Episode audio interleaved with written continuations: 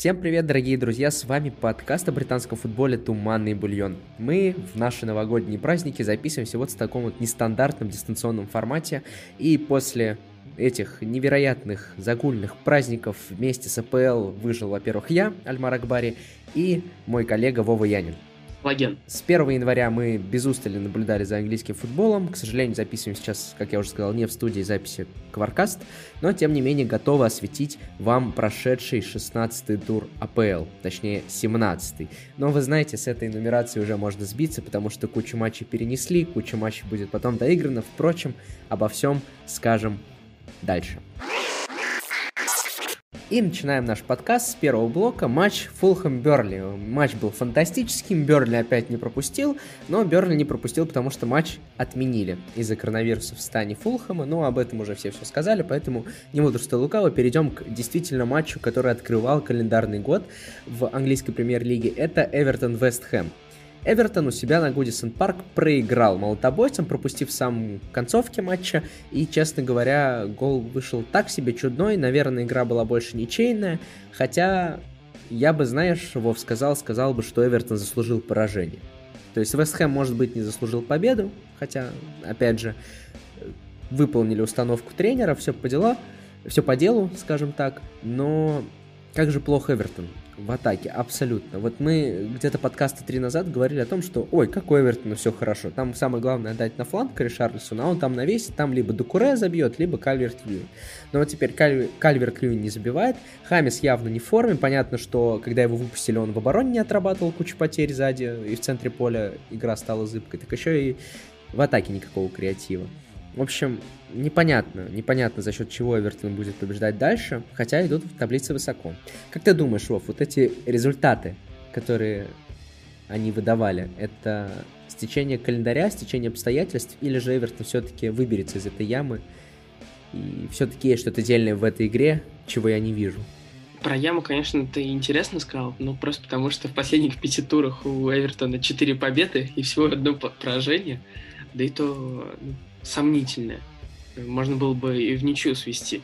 Вот, но... Нет, конечно, про Эвертон с самого начала сезона говорили, календарь легкий, календарь легкий. Ну вот, как-то они сейчас набрали 29 очков и замыкают вот эту прекрасную семерку, которая разделяет всего 4 очка от первого до седьмого места. Слушай, ну я просто про яму почему говорю? Ну вот я говорю про яму с точки зрения того, как я вижу игру. Но вот вспомни даже игру с Арсеналом, которую они выиграли 2-1. Ну, два гола — это все, что показал Эвертон в той игре. То есть там скорее не Эвертон выиграл, Арсенал проиграл. Вообще, мне кажется, что даже несмотря на возвращение Колмана, даже несмотря на ближайшее стороне возвращение Диня, все печально спереди у Эвертона. То есть раньше мы говорили о том, что оборона у Эвертона хромает, а сейчас ну, хочется сказать, что спереди полная импотенция. Хорошо. Вот у каких команд явно не было импотенции спереди в эти новогодние каникулы? Это Брайтон и Вулверхэмптон. Вулверхэмптон блестяще вел после первого тайма 3-1. Безукоризненная игра, хоть и пропустили первыми, но Грэм Поттер решил, что все-таки хватит, хватит проигрывать дома, пора брать кота за яйца и побеждать и давили действительно второй тайм, забили двушку, сравняли, но, к сожалению, немножечко, немножечко не хватило в конце. И знаешь, вот мы говорим о том, что по XG Брайтон там высоко, бла-бла-бла, все дела. Вот я для себя тут недавно осознал, что мы как-то все-таки странно относимся к метрике XG. Что такое метрика XG?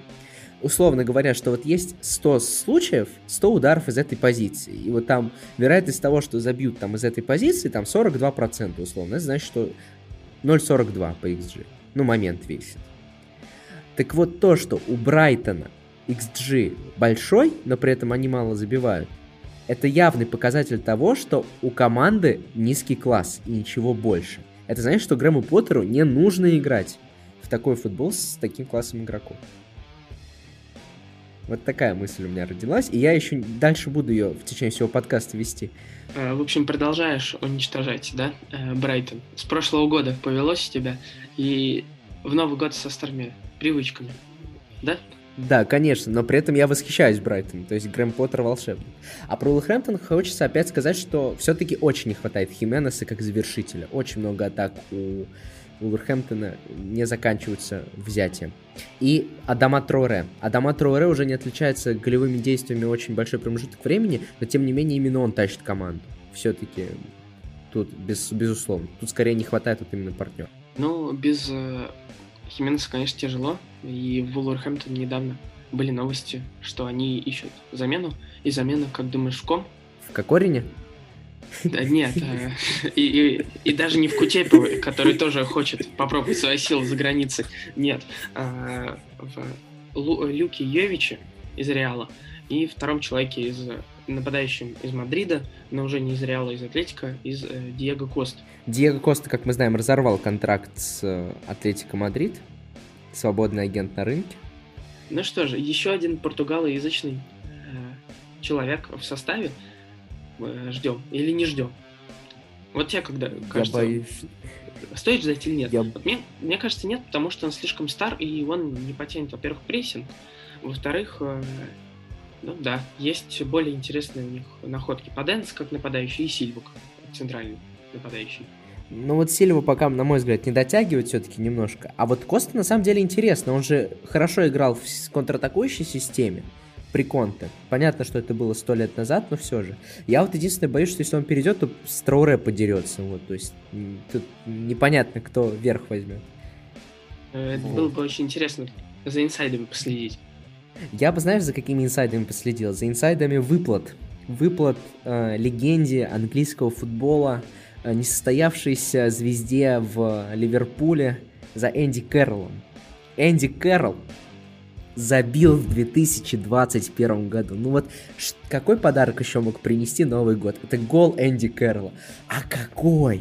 А какой гол, самое главное? Понимаешь, у Ньюкасла по XG 0.26 за матч. И это причем за весь матч. Получается, что у Энди Кэрролла его момент явно весил меньше, чем 0.3. Ну, там, вот прям, грубо говоря, меньше, чем 0.3. Какой же красавец. Самое главное, вышел на замену, когда команда проигрывала 0-2. Да, товарищи, Ньюкасл проиграл дома у себя 1-2 Лестеру. Жесть. Вышел, забил, вселил дух команду, и, Вова, я видел, как Ньюкасл давил. Это, это невероятно. Да, ничего путного не смогли сделать, но команда давила, это класс. В общем, класс. в этом году Энди Карл забил больше мячей, чем Ливерпуль. Да. Кстати, Энди Карл Энди Карл больше, чем Ливерпуль. А что хочется сказать про бывших, теперь не игроков Ливерпуля, а про бывших тренеров. Роджерс, да, одержал важную победу на выезде, но я бы сказал, что игра Лестера мне вообще как-то ну, не бросила, что ли, в глаза. Понятно, что не, надо было требовать ничего огромного от Лис, но победа на эконом-классе, все молодцы, Тилеман забил фантастический мяч, все по делу, молодцы, что тут добавить? Добавить то, что отдали мяч Ньюкасл. Лестер настолько крут, что отдал мяч Ньюкасл. Ну вот э, эко, победа эконом-класс, все дела, но все-таки напомню, что Лестер идет сейчас на третьем месте э, в, ну... в таблице и отстает от первого места всего на одно очко. Ну, на 4, если мы дадим МЮ 3 очка.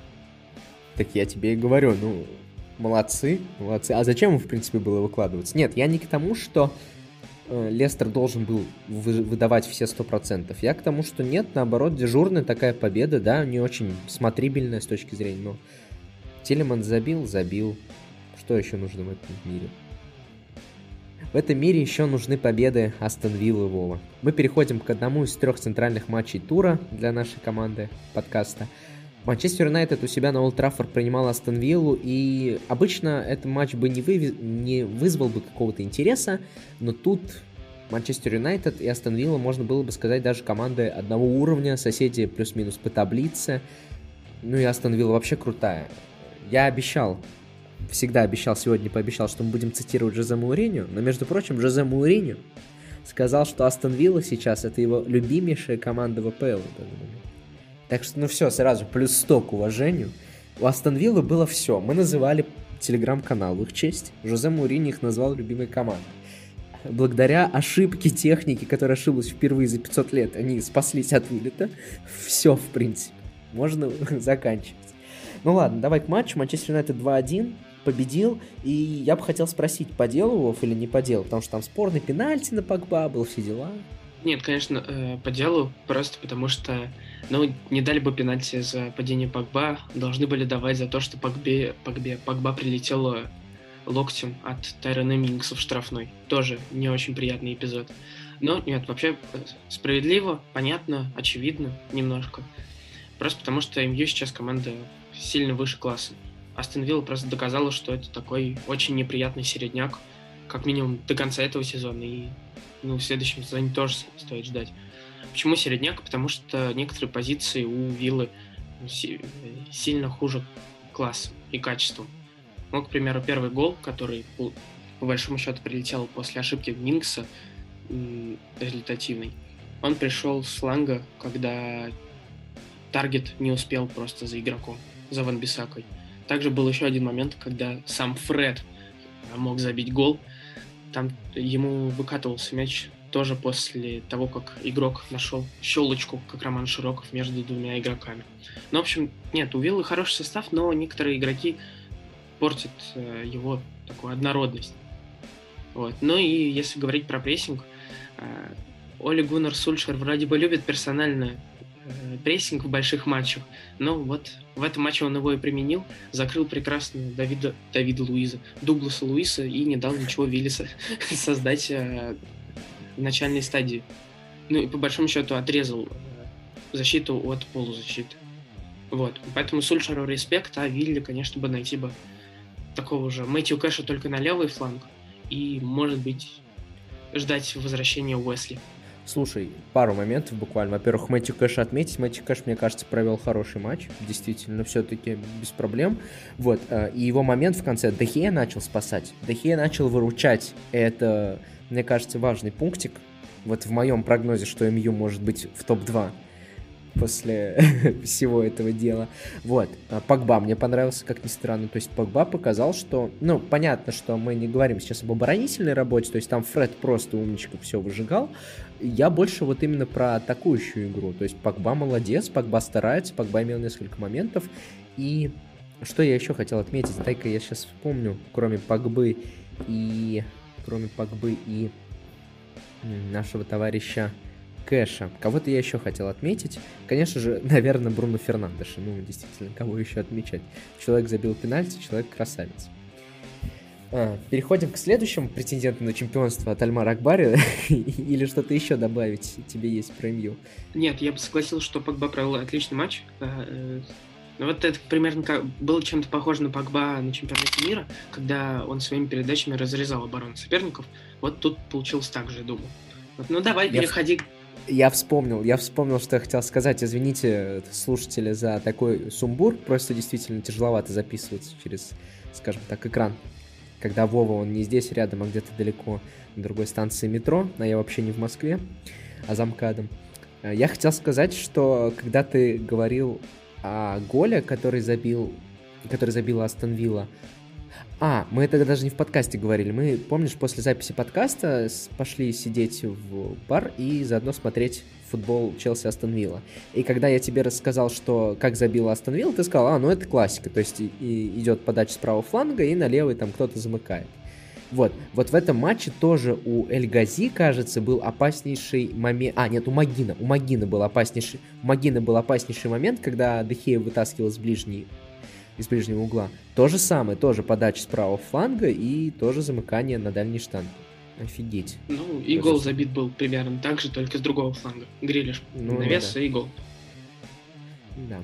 Ну давай, вот теперь вот к э, легендам, к легендам э, английского премьер, английской премьер-лиги, к Жозе Мауриню, который на Рождество подарил Регелону поросенка, который выставляет всякие посты в Инстаграм, который тут недавно сказал, что у них впереди один из важнейших матчей сезона. Знаешь, против кого? То есть, а, Брэнфорда? Да, да, да. То есть недавно у него Кристал Пэлас был проблемой всей АПЛ, а сейчас у него Брэнфорд это важнейший матч сезона. Действительно, полуфинал Кубка Карабао.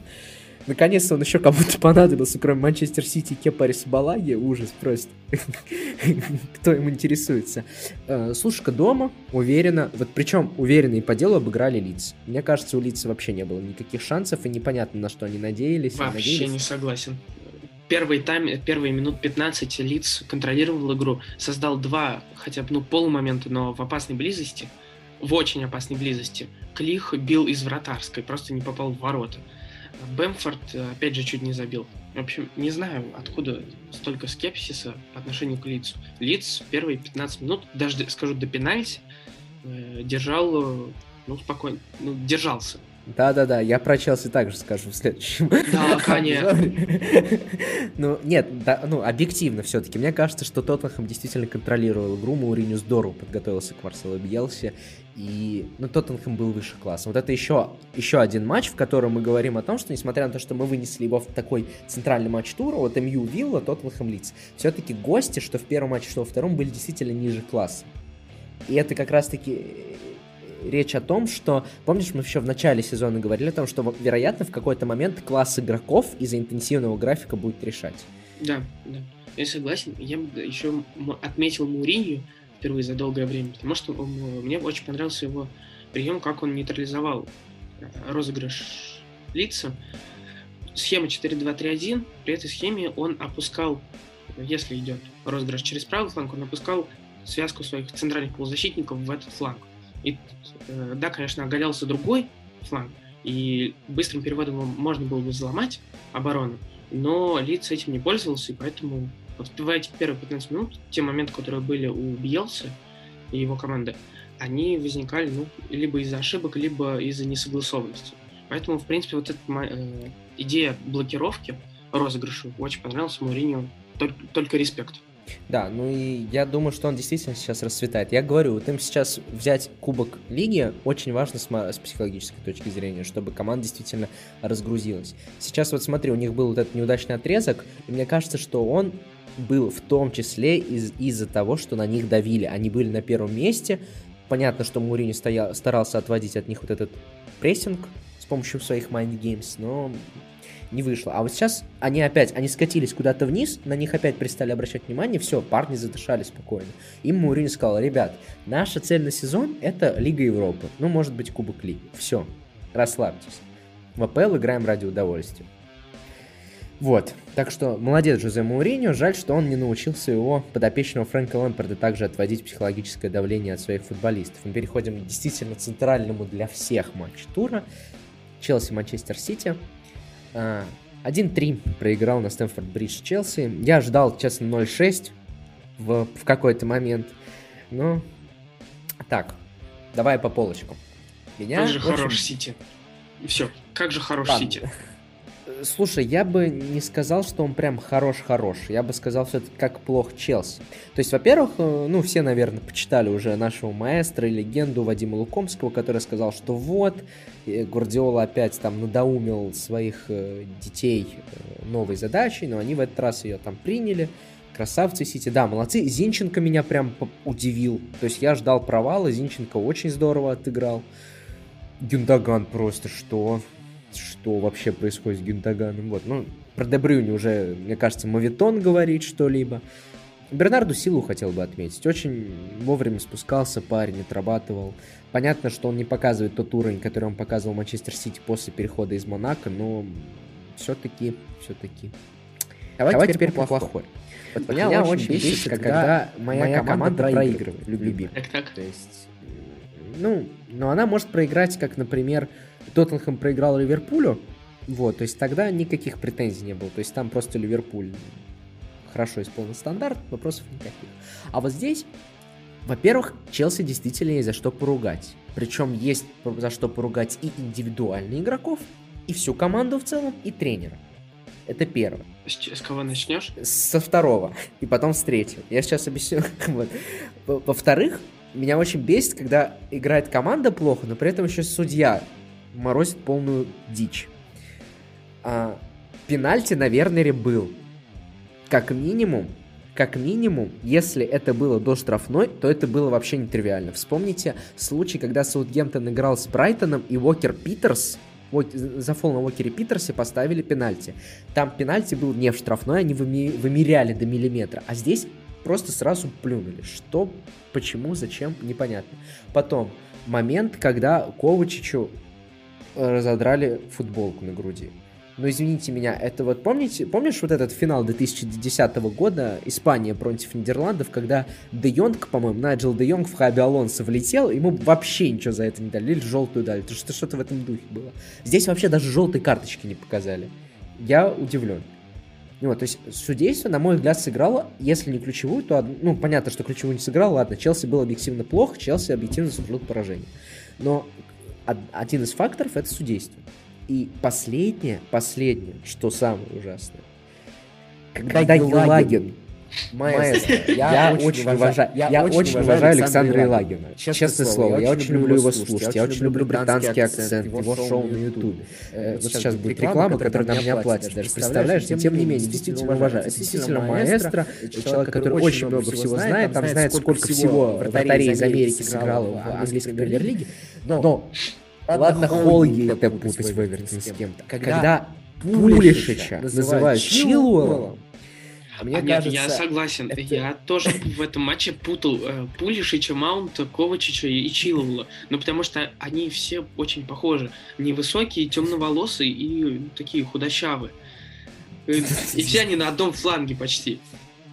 Не, вот то, что на одном фланге, это правда. То есть Челси в какой-то момент просто кучился на фланг, и это ужасно, в общем. Но тем не менее, э, я очень доволен, когда команда плохо играет, судейство отвратительно, еще комментатор просто добивает. Ты просто такой думаешь, зачем я это смотрю? Ладно, теперь, теперь перейдем к команде, к индивидуальным... Нет, нет, мне, мне проще с Лэмпорда начать. У меня есть вопрос. Фрэнк, Фрэнк Лэмпорд, я, я знаю, что, что ты слушаешь наш подкаст. Вот, вот это, это очевидно. Но... Вот, Фрэнки, это Альмарк.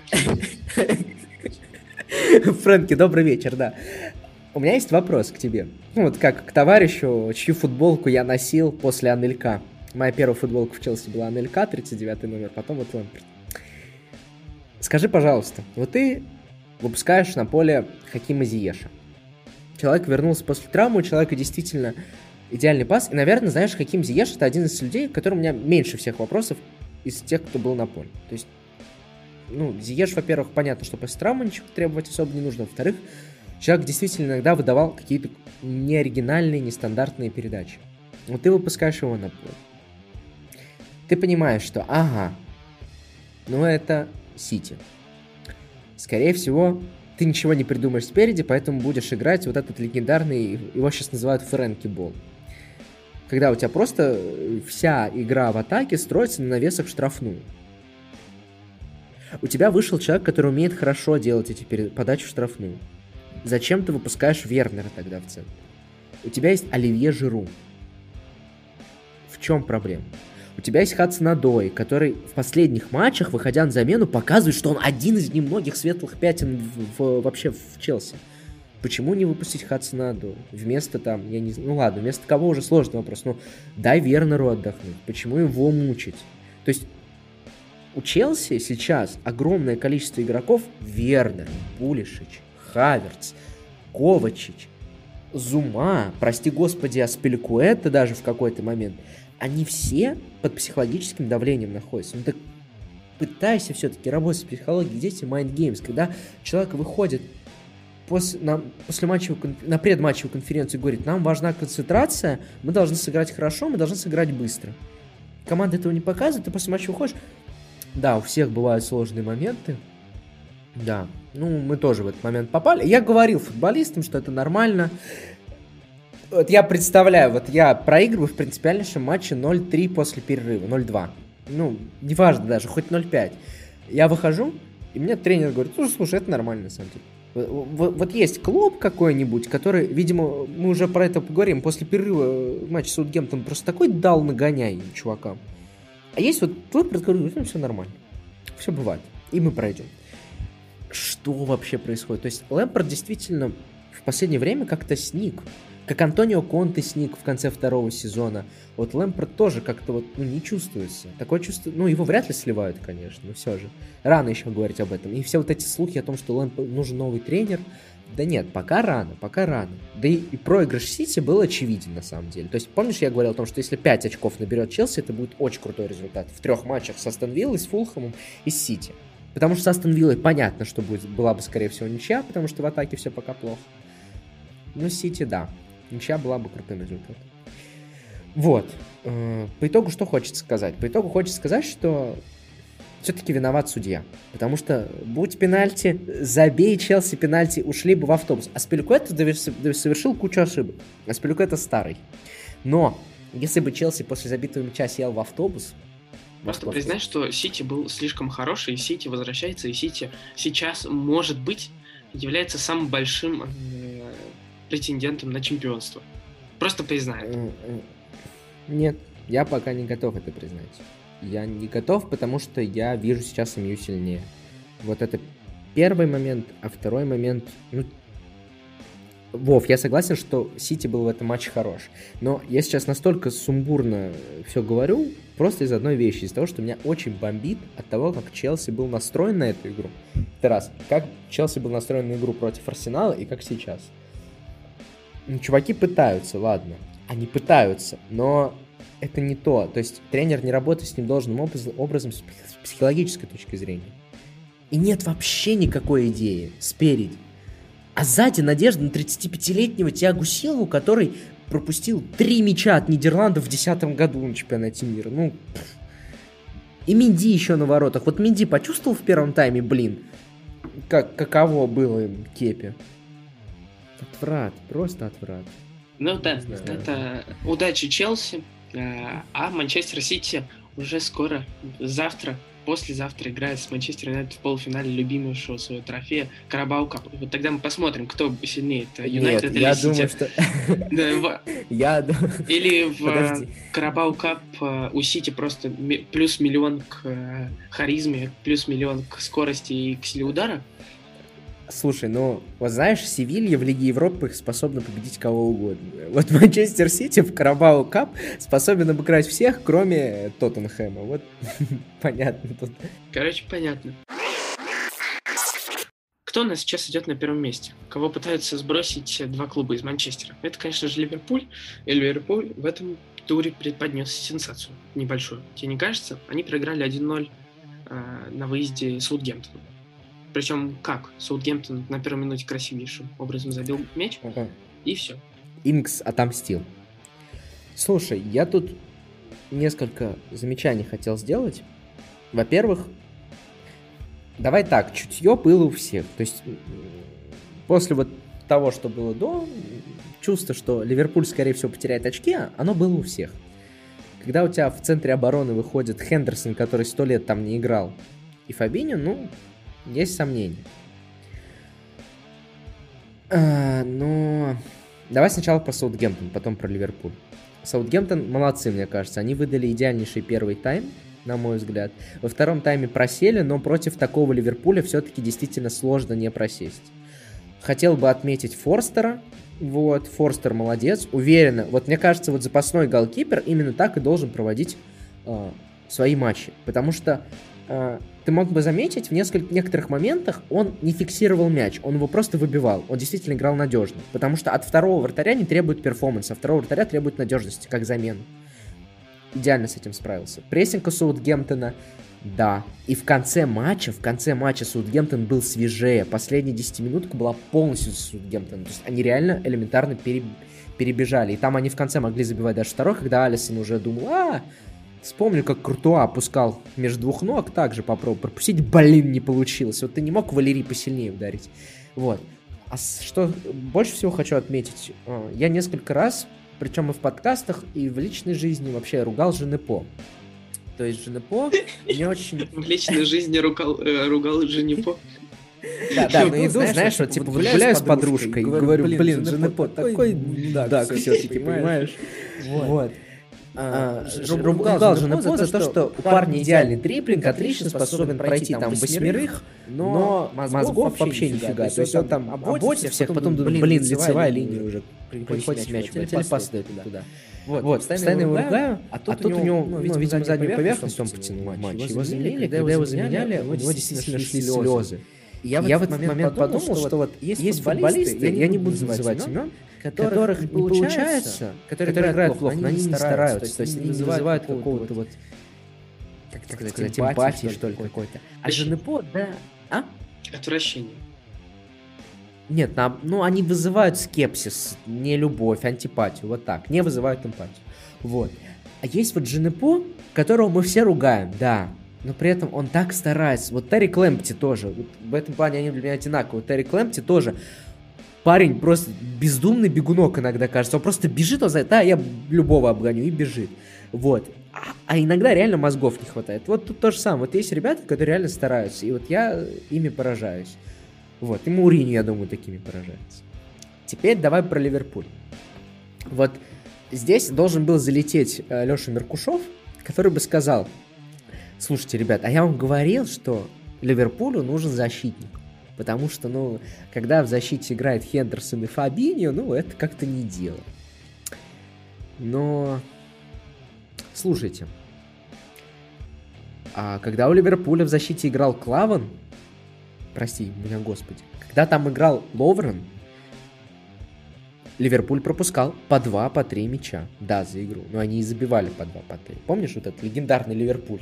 Да, да. Вы, вы нам забьете сколько захотите, и мы вам забьем сколько захотим. Ну, вот как бы вот вот да, вот именно вот такая схема. А тут, э, да, Хазенхютель заблокировал, прям нейтрализовал двух э, лутера, э, этих э, фулбеков.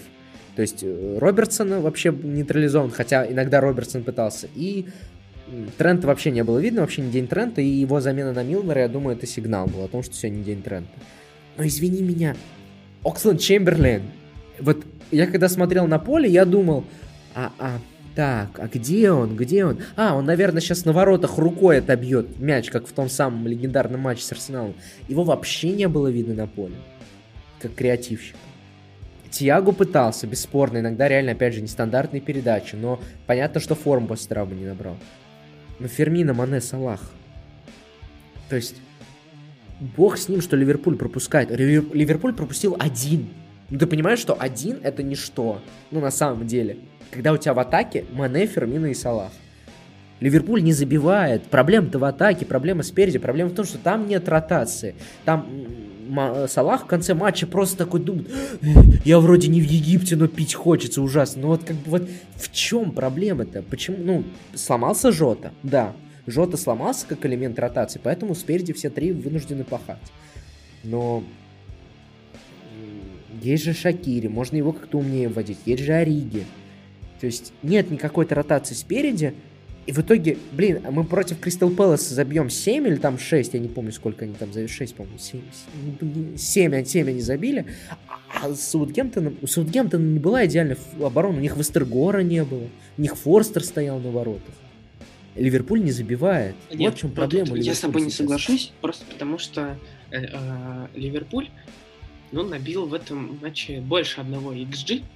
Вот. И в последних трех матчах э, против Ньюкасла, Вестброма и Саутгемптона, э, где Ливерпуль не выиграл ни одного из матчей, два матча сыграл в ничью, везде у Ливерпуля был больше XG, и он достиг вроде бы за три матча что-то около 4-5. Вот, Ливерпуль забил за эти э, три встречи всего три, э, два мяча. Вот. Ну, просто, ну вот бывает такое, что у тебя на Нет, небольшом не отрезке, прет. да, не, не, не залетает. Ну вот тут Я согласен. Же. Я согласен, что это не везение, оно присутствует, безусловно. Но опять же, чем отличается чемпионская команда от нечемпионской? Она отличается тем, что даже когда не везет, даже когда вообще ничего не идет, а что, Ливерпуль не чемпион? находится. Ливерпуль сейчас чемпион. Но то, что они в трех матчах набрали всего лишь два очка, это свидетельствует о том... Нет, понятно, что у нас сезон, в принципе, феноменальный. Но я тебе про то, что у Ливерпуля есть какие-то проблемы. Эта проблема может быть опять в психологии о том, что понятно, что сейчас Ливерпуль никто не давит, все думают, у Ливерпуль машина.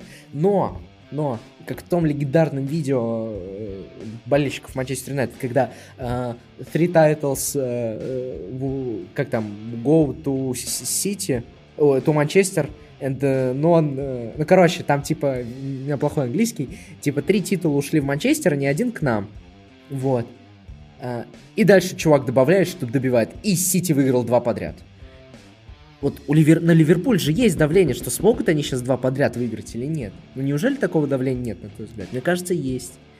И опять вот ну, они немножечко ломаются под этим. У них сломался Ван Дейк, они такие, о, Ван Дейка нет. У них там ломается Тиаго, они такие, блин, Тиаго нет. У них ломается Матип с Гомесом, такие, блин, никого нет. Но я думаю, ты немножко драматизируешь, просто потому что вот с этими всеми проблемами они все-таки обыграли любимый тобой Тоттенхэм, они обыграли Вулверхэмптон, и они обыграли Лестер вот, из последних серьезных матчей.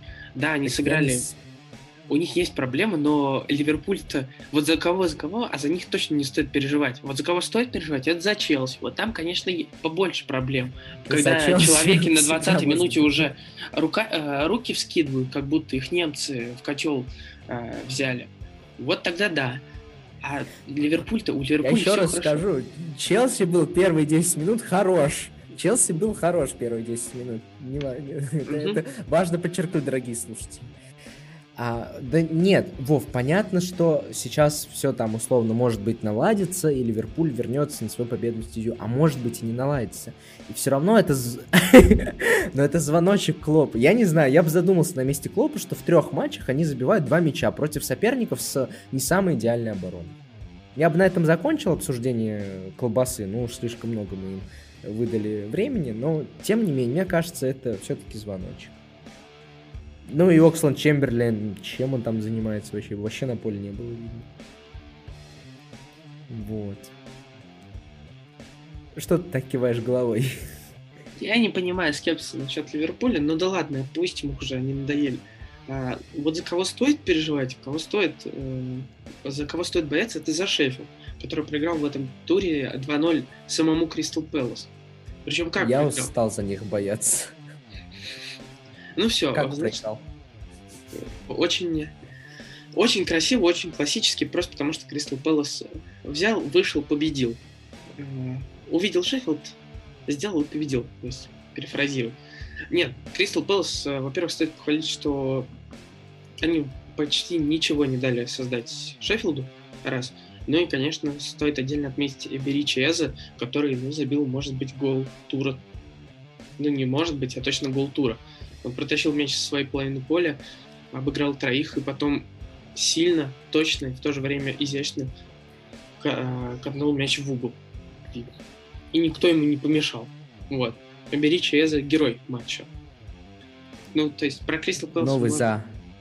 Да, новый за периодически появляется. Вот. Но нет, Шеффилд, конечно, прям плохо, потому что непонятно, как они хотят забивать мячи.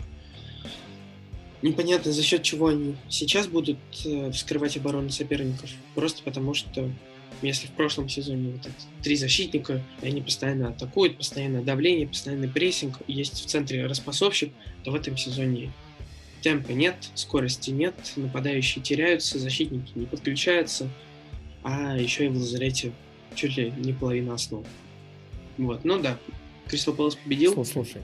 И все про Шеффилд два слова буквально. А, во-первых, им не везет. Все-таки им не везет, мне кажется. То есть иногда действительно есть фактор невезения. Во-вторых, проблема в классе. Опять же, мы говорили о том, что Шеффилд в прошлом году выдал сильнейший сезон. Но с составом, который, ну вот, ну кто знал Флека до прошлого сезона? Вот. А, а здесь не было нормальной пресезонки, поэтому класс в некоторых моментах решает, у Шеффилда этого класса нет. И в-третьих, мне кажется, знаешь, я иногда вижу обречение. Вот когда забили первый мяч Кристал Пэлас, они же забили в самом начале матча, все, ну, у Криса Уайлдера было обреченное лицо. Он с обреченным лицом пошел на скамейку за водой, я так понимаю. Или за водкой. ну, просто там... Ну, уже все я не знаю, может быть, чудо свершится, но мне кажется, что, например, что очень многие игроки Шеффилда уже смирились. А вот кто не смирился э, в другом матче, кто отказался бороться за выживание, так это Арсенал. А, почему битву за выживание? Потому что Биг Сэм, Сэм Эллардайс, э, перед матчем сказал, что Арсенал, конечно же, участвует в гонке за выживание. Ну, Boring-Boring э, Арсенал взял и напихал 4 мяча команде Биг Сэма, и теперь Биг Сэм должен искать себе игроков э, уже вне Евросоюза.